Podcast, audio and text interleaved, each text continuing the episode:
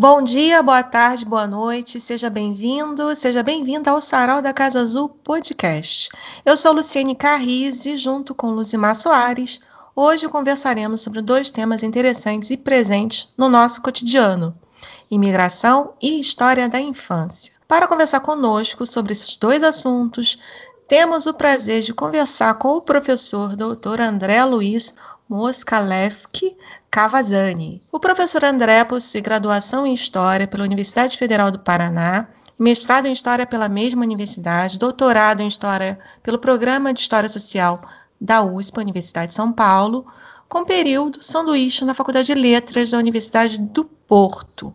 Ele é pós-doutor pelo Departamento de História da Universidade Federal do Paraná. Tem experiência na área de educação, tendo atuado como professor de História no ensino básico e superior. Professor André, em primeiro lugar, gostaríamos de agradecer a sua disponibilidade e generosidade em doar o seu tempo para conversar conosco e contribuir para a continuidade do nosso trabalho de levar conhecimento aos mais diversos públicos. Professor, sabemos que você é um pesquisador que tem muitos trabalhos publicados. Muitos desses trabalhos destacam a imigração portuguesa no Brasil. Inclusive, um dos seus livros tem o título Tendo o Sol por Testemunha, População Portuguesa na Bahia de Paranaguá. Você poderia nos falar sobre essa pesquisa, como se deu a instalação dessa população nessa localidade, como você a desenvolveu e se houve financiamento para desenvolvê-la, pois nos últimos anos temos visto que o financiamento público tem ficado cada vez mais escasso. Muito obrigada, fica à vontade, professor. Queridos ouvintes, querida Luciene, querida Luzimar, eu agradeço imensamente o convite de vocês, eu estou muito feliz de participar desse podcast da Casa Azul, esse nome tão poético. Minha felicidade é maior ainda porque vocês estão me dando um ensejo de falar sobre o nosso trabalho, né? É, o meu trabalho. A gente, né, ao longo do ano, recebe convites, né, alguns convites assim, ah, você é historiador, então fale sobre pandemias, fale sobre, sabe? E a gente gosta de falar sobre isso, aliás, a gente precisa devolver à sociedade. Agora, quando a gente pode atacar né, aquilo que nos comoveu ao longo da vida, ao longo da carreira, né, o nosso próprio trabalho, então, pô, é muito legal. Então, eu agradeço demais pela simpatia, pela deferência, vocês terem me convidado. E eu vou direto à resposta, à, à pergunta que você me fez. Em primeiro lugar, sim, a minha pesquisa recebeu financiamento público. É, financiamento público da Fundação de Amparo à Pesquisa do Estado de São Paulo, a FAPESP. É, sem este financiamento, eu teria tido muitas dificuldades, né, no sentido de me dedicar à pesquisa da maneira como eu gostaria. A gente entra muitas vezes num turno de resolver, né, questões profissionais, enfim, a pesquisa que eu fiz, ela precisava de fôlego, um fôlego que eu não teria se eu tivesse que estar trabalhando, dando aula ao mesmo tempo. Então, eu agradeço demais a esse financiamento público que eu recebi. Fica aqui também é, uma provocação é, no sentido de que precisa se investir em pesquisa no Brasil, em, em ciência, em ciência de base. Então, acho que isso é uma questão é, interessante. Foi a própria FAPESP, depois que eu submeti a tese, a tese foi aprovada, foi a própria FAPESP que também financiou a publicação né, do, deste livro que você mencionou. Então, isso também é, é importante, porque às vezes a gente faz né, uma pesquisa, ela vai tomando a, ideia não é que ela fique né, na, na, estante da biblioteca tomando pó, a ideia é que ela circule, né? E nesse sentido, a FAPESP também, né, depois de eu submeter, eles publicaram né, a tese. Lógico, né, sempre com um crivo de pareceristas, enfim, é uma, uma questão bastante interessante nessa forma de, de financiamento para as pessoas saberem, né? A gente presta conta, a gente tem que entregar relatórios de pesquisa, esses relatórios precisam ser aprovados. Se eles não forem aprovados, você devolve o dinheiro investido em você. Então, é, é interessante que as pessoas saibam, né? Que não é assim, ah, você tem uma bolsa e acabou, né? Você recebe uma bolsa e acabou. Não. É também uma coisa que é importante também as pessoas saberem é que essa bolsa, muitas vezes, ela equivale a pouco mais do que dois salários mínimos, né? ou até três. Então, a gente paga um preço, né? É, para poder se dedicar exclusivamente ao estudo, né? Então é, é, é, um momento de privação também, de você passar vontade, né? Eu acho que a ciência deveria ter um investimento, deveria ter salário mais digno aos pesquisadores. Fica aqui anotado o meu protesto. Uh, mas quando a gente também escolhe uma vida né, de pesquisa, a nossa ideia é outra, né? A gente não está nessa pelo luxo e pelo glamour. O que, que a gente descobre, né, estudando população portuguesa na Bahia de Paranaguá, né? É importante também, imagino que isso vai para todo o país. Uma vez eu fui num, num, num evento e nesse evento eu tive a oportunidade de, de lançar o livro e eu ficava muito impressionado quando as pessoas vinham me perguntar: nossa, que legal, população portuguesa. E Paranaguá, onde é que é? a gente fica muito ilhado em torno do nosso próprio umbigo, né? E acho que as pessoas sabem, né? E, na verdade, é importante lembrar que Paranaguá é uma região portuária, é um porto importante né, aqui da região sul, e ele fica no litoral do estado do Paraná. É, este porto, né, essa baía, na verdade, chamada Paranaguá, que significa é, mar redondo. Né? Por quê? Porque ela tem uma baía arredondada, né, que começa pela Ilha do Mel, e então os barcos vão entrando. No século XVIII, no século XIX, essa baía ela fornecia uma espécie de abrigo aos barcos, portos assim seguros. Então, muitos barcos descarregavam aqui, já depois da proibição do tráfico, ilegalmente eh, escravos, né, escravizados. Inclusive, nessa Baía de Paranaguá, a gente tem a Ilha das Peças, né, que era uma área que recebia peças escravas, né? o pessoal fica achando que é a Ilha das Peças porque afundou navio por ali, ou o pessoal foi deixando as peças de navio, né, de estaleiro ali naquela ilha. Não, eram, infelizmente, né, os escravizados eram objetificados e eram chamados na documentação do período de peças, né? Então é por isso que a ilha recebe esse nome. Tudo isso fazendo parte desse complexo litorâneo que era a Baía de Paranaguá, que ficava separada, que fica ainda separada, né, pelos contrafortes da Serra do Mar, que são bem difíceis de transpor, eram difíceis de transpor, é, fica separada de Curitiba, né, que é a capital do Paraná. Então, se hoje de carro a gente chega em 45 minutos ali no litoral, 50, né? pagando pedágios caríssimos, mas a estrada até que está bem cuidada. Naquela altura, fazer essa transposição de Paranaguá até Curitiba era algo bastante difícil de ser feito. Era uma jornada, as pessoas corriam risco de vida. A documentação da época mostra, né, que nessa jornada de Paranaguá até Curitiba, muitas vezes as mulas caíam em despenhadeiros, Antes deles viajarem, eles passavam por um ritual de curandeirismo, que era curar de cobra, porque tinha muita cobra, né? Ainda tem, né? Então era uma transposição bem difícil, de maneira que Paranaguá, pela via marítima, se conectava muito mais com o Rio de Janeiro.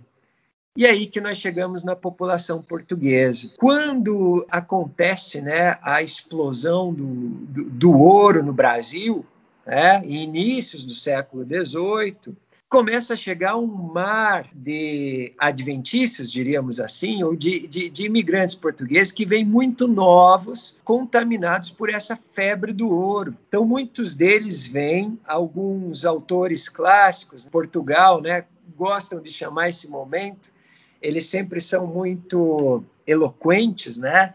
Então eles gostam de chamar esse momento da sangria populacional, a sangria de gente. Há, inclusive, documentos que mostram que a coroa portuguesa, nesse momento, está preocupada com processos de despovoamento, porque homens uh, solteiros, uh, mais ou menos, né, muito jovens, vêm aqui para o Brasil para tentar sorte no ouro. Aqueles que não conseguem sorte no ouro acabam tentando se estabelecer como comerciantes. E aí o Rio de Janeiro vai crescendo muito. Aqueles que não conseguem se estabelecer no Rio de Janeiro acabam vindo para Paranaguá e tentar, digamos assim, reproduzir em Paranaguá, numa perspectiva micro, aquilo que era feito no Rio de Janeiro. Começavam como pequenos cacheiros, pequenos auxiliares de comércio. Se fosse possível, se casavam com a filha do patrão, que era português e que muitas vezes os acolhiam e aí se enfiavam numa rede nepotista, eu diria, em que se misturava parentesco, economia, crédito, uh, empréstimos e cobranças e comércio, né? Então, basicamente, no período em que eu estudo Paranaguá, que vai mais ou menos da segunda metade do século XVIII até a primeira metade do século XIX, nós temos mais ou menos esse perfil, né? Paranaguá funcionando como um polo receptor de portugueses que muitas vezes tentavam se estabelecer no Rio de Janeiro e ali, não dando certo e tal, acabavam indo para Paranaguá tentar reproduzir a mesma cena que acontecia no Rio de Janeiro e se tornavam, digamos assim, pequenos representantes dos comerciantes de grosso trato do Rio de Janeiro. Então, isso acabava acontecendo, pequenos atravessadores dos comerciantes de grosso trato. O que era o comerciante de grosso trato nesse período, né? Era basicamente aquele eh, comerciante que tinha uma produção diversificada, que se envolvia muitas vezes também com tráfico de escravos e o principal, tinha crédito para emprestar a outros colegas, a outros comerciantes, né? Bom, dando continuidade aqui, o nosso país é estruturalmente um país de imigrantes e demigrantes. Como você compreende esses movimentos dentro da construção social e cultural da nossa sociedade? Eu vou, na verdade, fazer algumas perguntas dentro da mesma, tá? é muito comum frases do tipo: somos um caldeirão de culturas, somos muitos povos, e ainda não é possível distinguir um brasileiro, pois temos tantas misturas que não temos uma cara, e você coloca isso entre aspas, de brasileiro.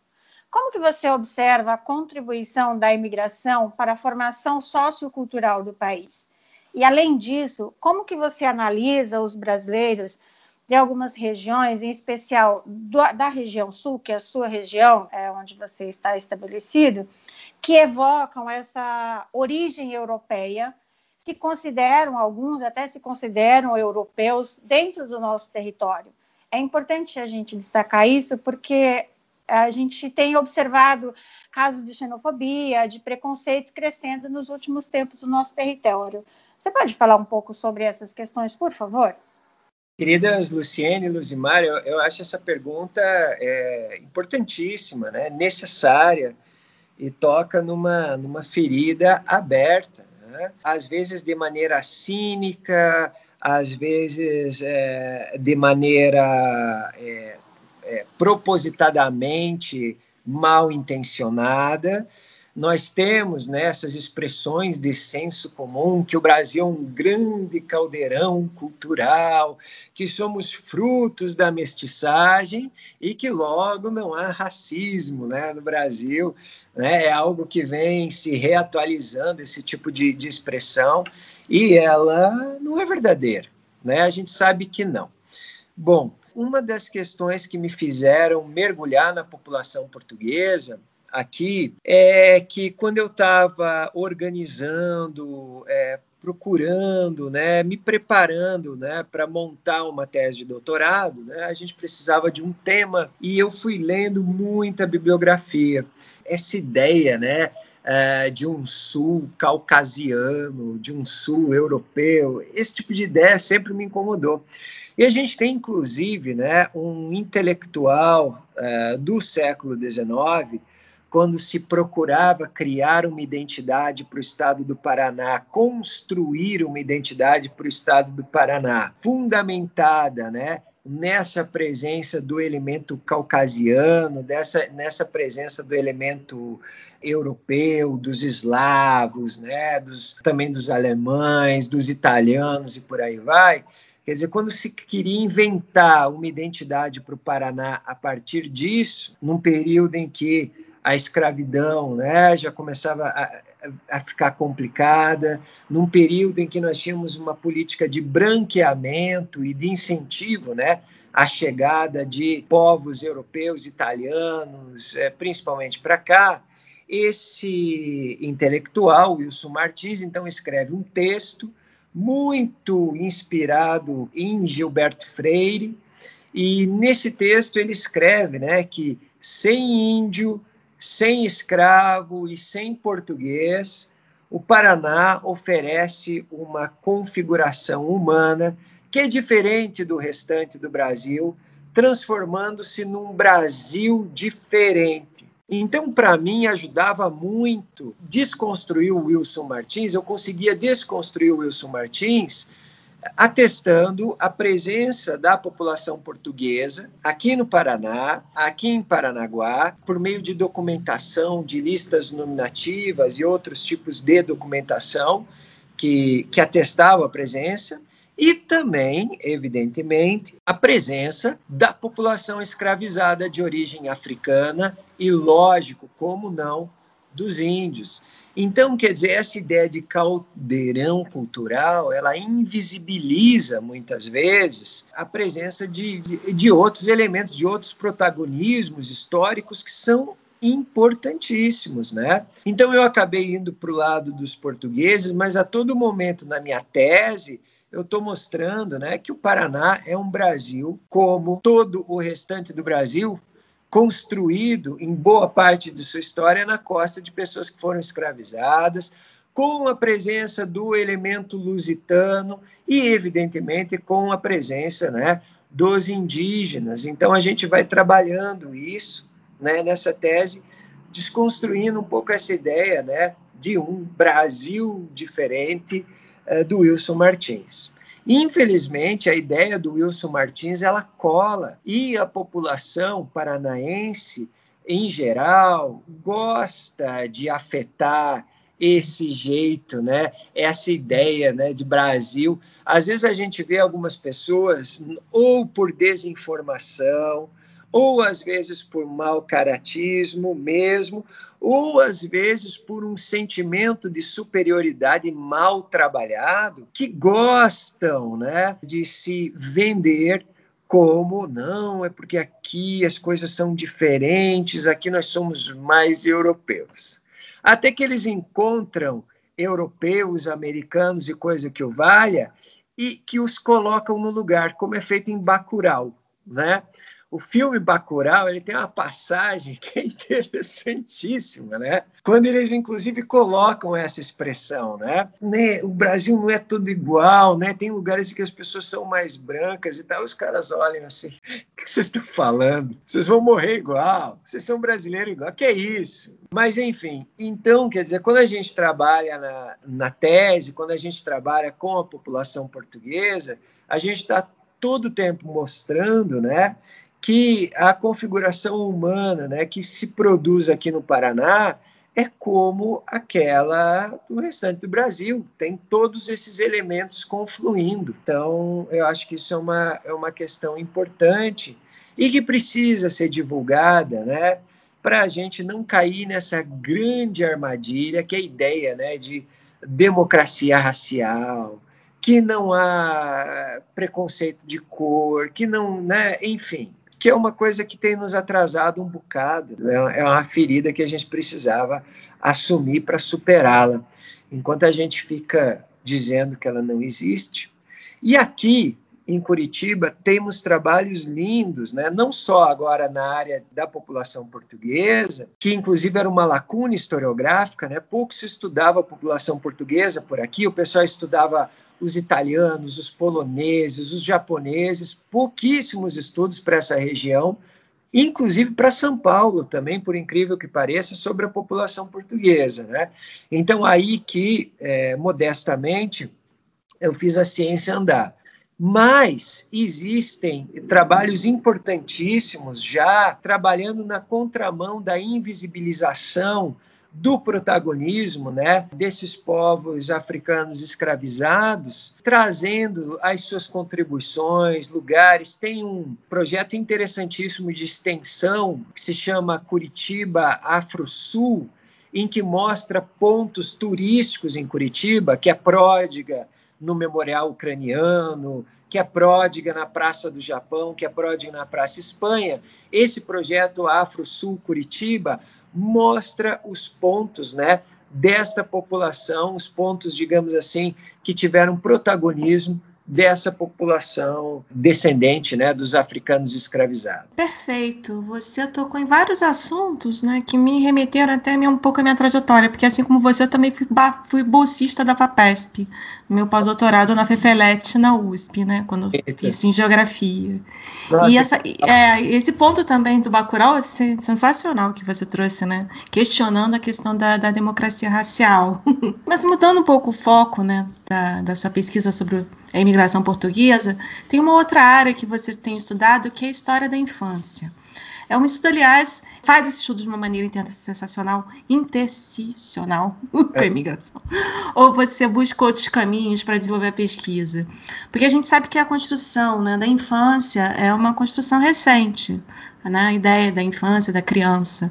O historiador francês, por exemplo, Philippe Herrier, ele estudou no clássico livro História Social da Infância e da Família como a infância era, era negligenciada ou até desprezada, né, uma foi sendo uma construção. Sendo assim, você pode, como você constata os estudos mais recentes sobre infância, não só na Europa, mas também no Brasil? E a gente pode estabelecer, nesse caso, uma relação com esse outro tema que você estava estudando, tem estudado, que é imigração ou migração, na construção social da infância no Brasil, porque é um país de imigrantes, imigrantes, de famílias que viajam também dentro do seu território com crianças, afinal. Né? Porque a gente recebeu famílias inteiras de imigrantes aqui também, portugueses, espanhóis, italianos, alemães, etc. Você poderia falar sobre isso? Pronto, agora a gente está mais seguro, né? É, vamos lá. A minha relação, né? Eu parti de infância para os portugueses de uma maneira, digamos assim, um tanto instrumental. Durante é, um bom tempo da, da minha carreira acadêmica, eu me dediquei a estudar um fenômeno característico do período moderno, que era o fenômeno da exposição e do enjeitamento de crianças, né? O que, que, era a exposição e o enjeitamento de crianças? Basicamente, eram pais né, que não criavam os próprios filhos e abandonavam então esses filhos, muitas vezes um abandono entre aspas, daria um, podcast só para falar sobre isso, né? Mas muitas vezes um abandono entre aspas, né? Ou uma mulher que estava com a honra ferida, digamos assim, naquele ambiente de antigo regime, então ela não poderia criar uma criança fruto de um nascimento fora do, do matrimônio, então às vezes ela deixava a criança na casa de uma prima, e aí aquela criança, né, nos registros não tinha pai nem mãe formal, mas meio que todo mundo sabia, né, que ela estava ali na casa da prima. A gente tem também filhos de padres nessa situação, acabava acontecendo. E em momentos, né, de pauperização mais forte na sociedade, muitas vezes essas crianças eram deixadas na soleira das portas ou então em instituições conhecidas como as casas de roda, em que na murada né, de, de instituições tinha uma espécie de cilindro, de torno, em que ah, na calada da noite as crianças que não poderiam ser criadas pelos pais por algum motivo eram ali deixadas, né, na expectativa de muitos que elas é, ali recebessem condições de vida melhor sendo criadas dentro daquela instituição, coisa que não acontecia. Pois bem, na vila de Nossa Senhora da Luz dos Pinhais de Curitiba, no século XVIII, uma vila bem acanhada, não tinha esse tipo de instituição de salvaguarda a essas crianças, o que não impedia a ocorrência do fenômeno. Então, essas crianças eram abandonadas na soleira das portas. E a maneira da gente entender que essas crianças existiram e de conhecer a trajetória delas era por algo que naquela época servia como uma espécie de é, atestado de existência da pessoa, como é o registro civil hoje. Naquela época não tinha registro civil, nós tínhamos as atas de batizados.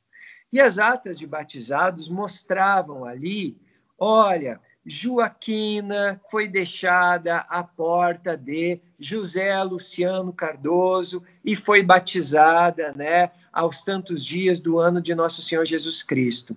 Então essas atas de batismo iam mostrando para a gente a quantidade de crianças que eram registradas ali na ata como expostas ou enjeitadas. Muitas crianças expostas ou enjeitadas eram o eram na casa de pessoas que vieram do reino, de reinóis, de portugueses. Então, o meu interesse pelos portugueses era justamente isso. Enquanto eu estava anotando ali as crianças expostas e me preocupando com elas, por uma série de questões que, inclusive, também envolviam algumas subjetividades, ali eu já estava, digamos assim, deixando né, fermentar para crescer um estudo sobre essas figuras, né, que eram chamados na época de reinóis, que eram basicamente os portugueses vindos do reino.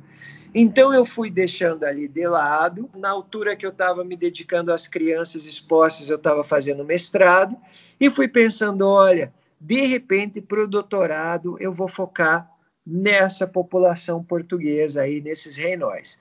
Então, digamos assim, quando eu trabalhei com esses temas, a minha chegada, né, ela não foi uma chegada do ponto de vista de tentar relacionar teórica e metodologicamente, né, esses dois aspectos uh, da população brasileira, né, no período colonial, né, a criança exposta e o reinol, mas foi uma questão instrumental. Pois bem, financiado, né, agora não foi pela FAPESP, nesse momento foi pelo Santander.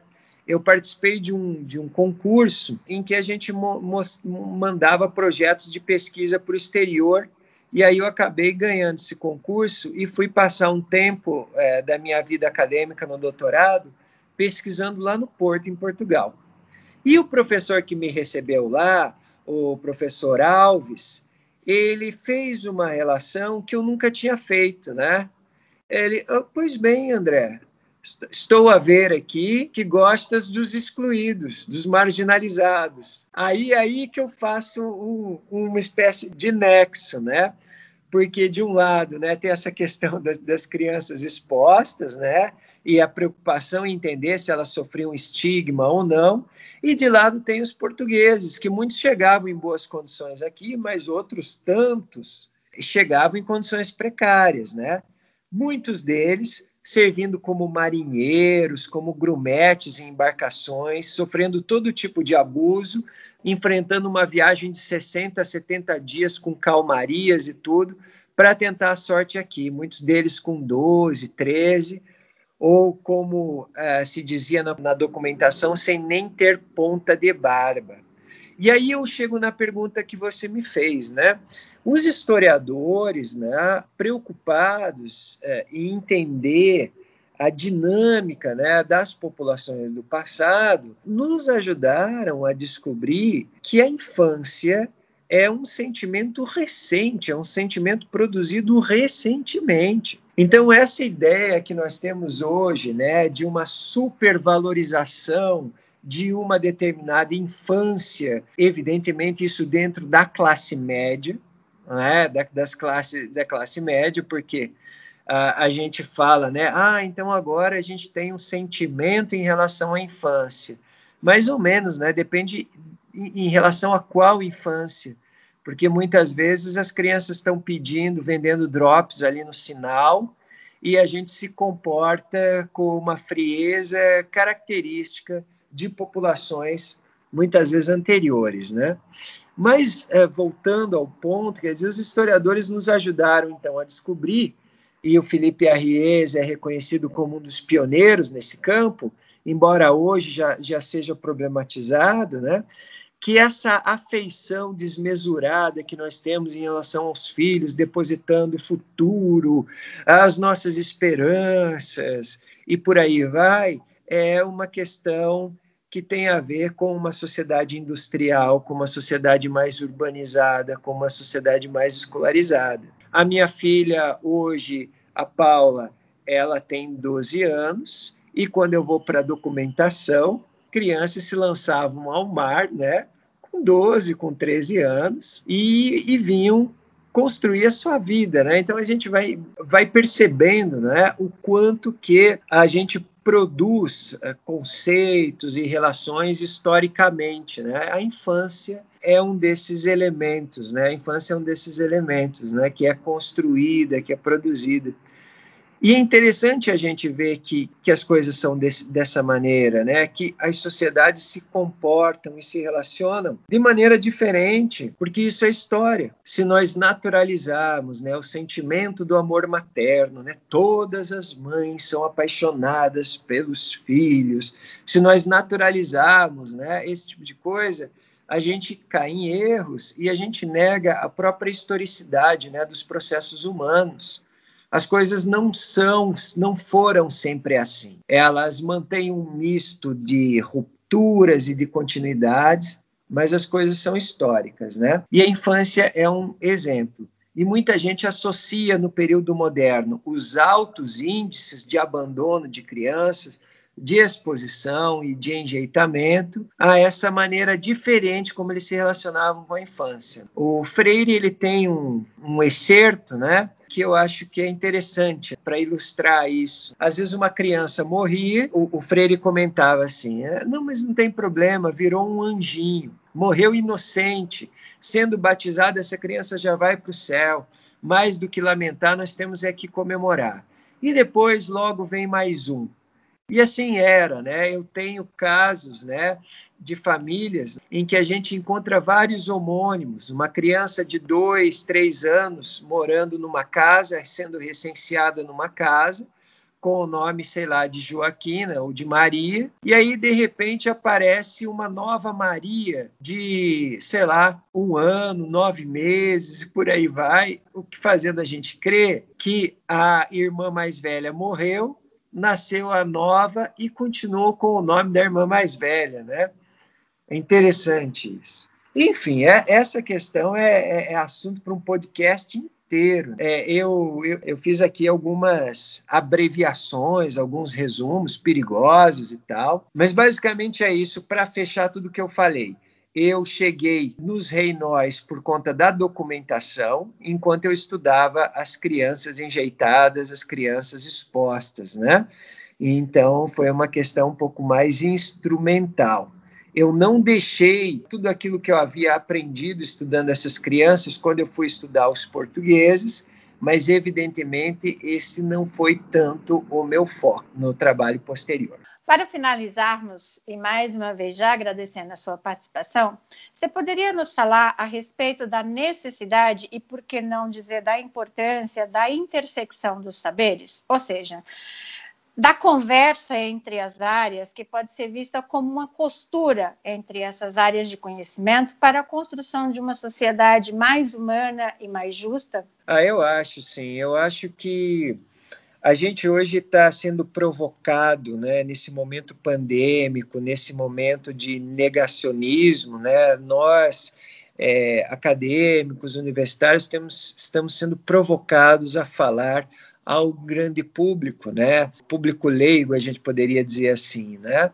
É sair dessa, dessa torre de cristal mas eu acho que é importante que a gente também converse entre a gente, né? Então é muito legal, por exemplo, a Luciene, que é da geografia, né, salvo engano, né?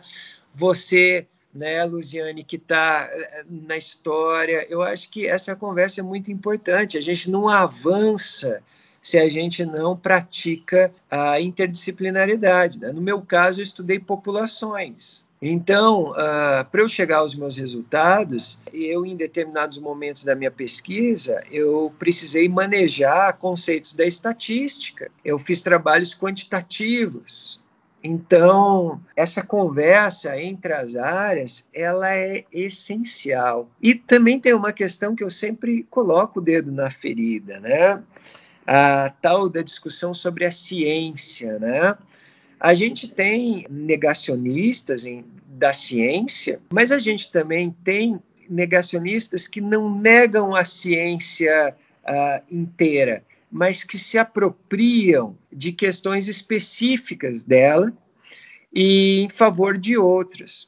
Eu estou dando essa volta para lembrar, por exemplo, o que aconteceu no período do hitlerismo na Alemanha. Muita ciência ali foi empregada para pensar como é que a gente mata mais gente em menos tempo, como é que a gente mata mais gente com menos resíduo, como é que a gente organiza uma logística né, de morticínio em massa. Quer dizer, isso, em tese, estava sendo usado. O que, que faltava ali? Faltava humanismo, faltava humanidades. Então, eu dei essa, é, eu fiz esse, essa reflexão para lembrar que muitas vezes o pessoal, ah, mas você estudou população portuguesa em Paranaguá, ah, mas você estuda história, né? Qual a utilidade disso?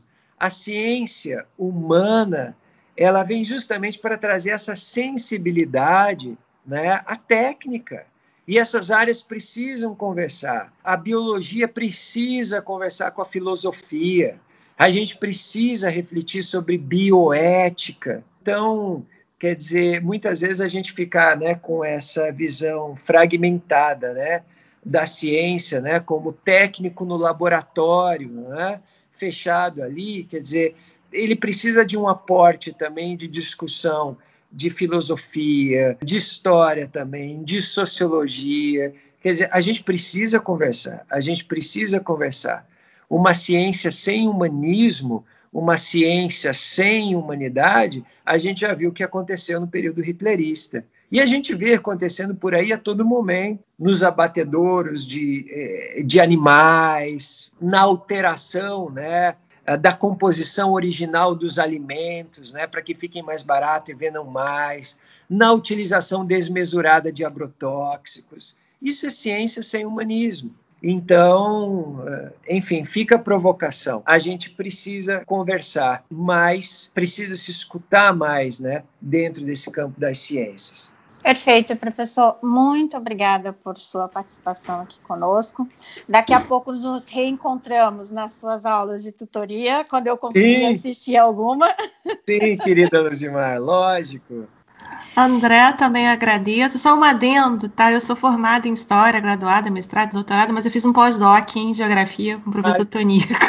Também eu dialoguei com outros campos de conhecimento. Muitas pessoas acham que eu sou geógrafa também. Ai, mas... Desculpa. Não, é, é por isso, né? A gente vai estudando outras áreas, né?